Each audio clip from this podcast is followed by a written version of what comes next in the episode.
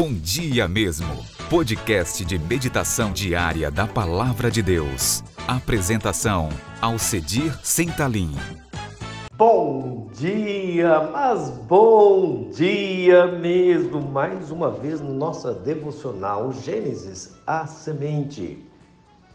No livro de Gênesis, capítulo 1, versículo 17 a 19, eu lhe convido para mais um encontro com o Senhor nosso Deus, segundo as Escrituras.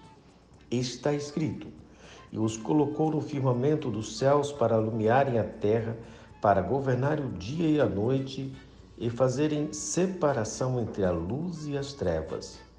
E viu Deus que isso era bom. Houve tarde e manhã, o quarto dia. Lembrem que tudo começa nos céus e na terra. E disse Deus: haja luz. Os três primeiros dias, Deus deu forma. No quarto dia, Deus preenche e sempre é de cima para baixo. Estamos falando do cosmo, do universo.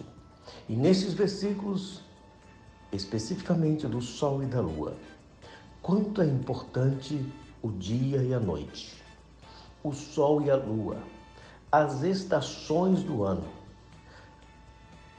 o espaço privilegiado do nosso planeta. Tudo isso Deus preparou para a habitação dos homens, para que pudéssemos viver bem neste lugar seguro. E nós olhamos para os céus e até parece que tem um telhado, que na verdade foi Deus que fez todas as coisas e preencheu, dando vida. Fez os dois astros, Sol e Lua, para governar a noite e o dia e fazer distinção entre luz e trevas.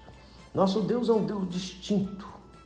Ele diz que há diferenças e ele faz as diferenças e estabelece para a sua glória. E viu Deus que isso era bom, porque tudo que Deus faz é bom porque Deus é bom. Obrigado, Senhor Deus, pelo dia. Obrigado, Senhor Deus, pela tarde.